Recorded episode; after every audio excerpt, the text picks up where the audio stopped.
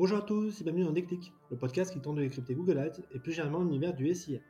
Je suis Jérémy Lacoste, consultant SIA depuis plusieurs années, et j'aurai le plaisir d'aborder une fois par semaine une problématique search. Sans langue de bois mais toujours avec bienveillance, l'ambition au cours de chaque épisode est de déconstruire les mythes autour de Google Ads, une plateforme qui a de fêter ses 20 ans, en partageant mes échanges, lectures et retours d'expérience. Pour ce 76e épisode, je vous propose un ton plus léger, où il s'agit d'énumérer des situations où Google met une douille aux annonceurs ou pour le dire de façon plus politiquement correcte, là où il peut y avoir des alignements d'intérêts. Je rappelle que Google est une boîte cotée en bourse, dont 70% du CA repose sur sa régie Google Ads, et qu'à ce titre, elle doit montrer chaque trimestre une croissance à deux chiffres auprès des actionnaires. S'il est primordial pour le géant de Mountain View de fournir un outil de qualité et d'assurer des performances de haut niveau pour les annonceurs, manière de les fidéliser, il me semble permis de penser que parfois, certaines features semblent plus aller dans le sens de Google que dans celui des clients. Petit florilège. Allez, je compte les points. Premier point, la diffusion sur les emplacements pourris.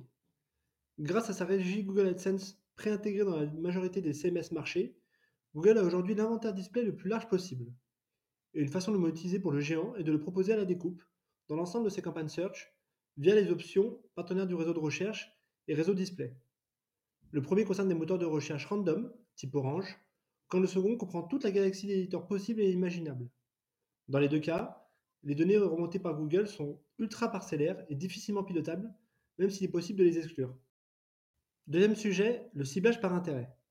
Par défaut, lors de la création d'une campagne, même si l'annonceur enseigne un pays en particulier lors du ciblage, Google active l'option présence ou intérêt. Autrement dit, la régie diffusera les annonces aux habitants du dit pays, ainsi qu'à ceux qui s'y intéressent ou s'y rendent régulièrement. On peut difficilement en faire plus cryptique et on se retrouve bien souvent avec des surprises, comme la diffusion de ces annonces sur des pays non concernés. Pour contrer cela, je recommande d'activer l'option Présence et d'exclure tous les pays non concernés. Troisième point, la perte de contrôle du CPC.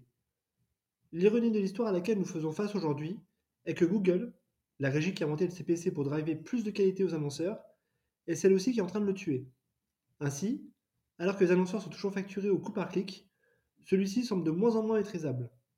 Premièrement, Google le fait disparaître progressivement de ses différentes stratégies d'enchères.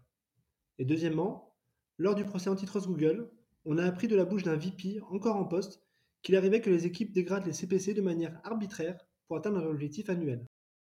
Quatrième sujet, le budget. Clairement, c'est le nerf de la guerre, et pourtant Google prend des libertés avec celui-ci. D'abord, il n'est pas possible de lui indiquer un capping au niveau du compte par exemple. Il arrive ainsi souvent que la surdépense soit la règle. Ensuite, Google a créé le concept surprenant d'impression excessive pour justifier une surdépense journalière. C'est-à-dire qu'il s'autorise à dépenser jusqu'à deux fois le budget indiqué. À ma connaissance, aucune régie publicitaire ne fonctionne comme cela. Bref, si l'objectif de Google est de faire dépenser plus, il ne s'y prendrait pas autrement. Cinquième sujet, l'absence d'avertissement de la présence de concurrents. Avec Google, il est tout à fait possible de suivre l'intensité concurrentielle grâce au rapport de l'analyse des enchères. Seulement sur le volet marque, celui-ci me paraît être incomplet sur deux volets. Il n'est pas possible par exemple de créer des alertes lorsqu'un concurrent se positionne sur sa marque et d'activer une règle d'achat automatique. Et ce serait quand même génial. Et il n'est également pas possible d'avoir le positionnement concurrentiel sur ces mots-clés marques si on ne les achète pas. Deux manquements qui obligent finalement un certain nombre à acheter leur marque de manière un peu aléatoire. Sixième point, la fin de l'exact. En 2021, coup sur coup, Google a annoncé la fin du broad match modifié et l'extension du match exact. Résultat, aujourd'hui il n'est plus possible pour un annonceur de contrôler à 100% son spectre sémantique. En effet, l'exact au sens Google semble avoir désormais une signification tout autre, car il comprend les mots mal orthographiés, les pluriels, les abréviations, les accents, et même les mots apparentés. Google donne même, pour exemple, qu'il interprète de la même manière chaussures de sport et chaussures pour le sport. Penser comme quelque chose qui doit faciliter la vie des annonceurs, c'est aussi un bon moyen de vendre un peu plus son inventaire. Septième sujet, la taxe GAFA. On l'a trop peu dit, mais sur la taxe GAFA, Google n'a pas été sport. Et quasiment aucun annonceur ou agence n'a protesté. Alors qu'est-ce que c'est? Partant du constat que les géants du numérique sont deux fois moins imposés, certains États membres de l'UE, dont la France, ont mis en application une surtaxe de 3% du chiffre d'affaires national. Et qu'a fait Google? Le géant a coupé la poire en deux, à sa façon, en rajoutant 2% de taxes supplémentaires sur les factures des annonceurs. Là où Microsoft a décidé de tout prendre à sa charge. Huitième sujet, le CTR avant tout. Au moment de la mise en place d'une campagne, Google nous donne la possibilité sur le choix de la rotation des annonces. soit les faire alterner indéfiniment, soit optimiser la diffusion pour les rendre plus performantes.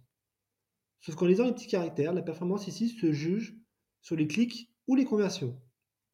En parallèle, chez Meanto, nous avons lancé un AB d'annonces par ad group. Certaines épinglées et jugées comme moyennes par Google, versus d'autres non épinglées et jugées comme excellentes par Google. Et devinez quoi? Les annonces excellentes ont surdiffusé avec un excellent CTR, mais un taux de conversion plus faible que les annonces moyennes. À croire qu'à la fin des fins, Google favorise surtout les clics, ce qui l'arrange, et non les conversions, ce qui nous arrangerait. Neuvième sujet, la mesure.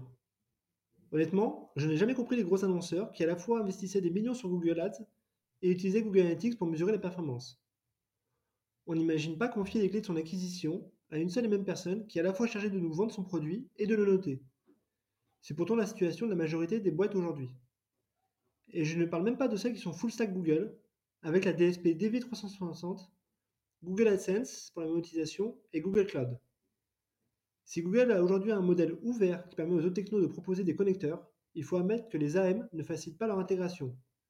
Les échanges s'arrêtent bien souvent au moment où l'on mentionne que l'on n'utilise ni GTM ni GA4. Voilà, ce 76e épisode touche déjà à sa fin j'espère que vous avez eu le déclic. Comme toujours, je suis preneur de vos retours ou propositions de sujets en commentaire ou par message privé sur LinkedIn. D'ici là, prenez soin de vous et si vous me cherchez, vous savez où me trouver. Sur Google bien sûr. Allez, à la prochaine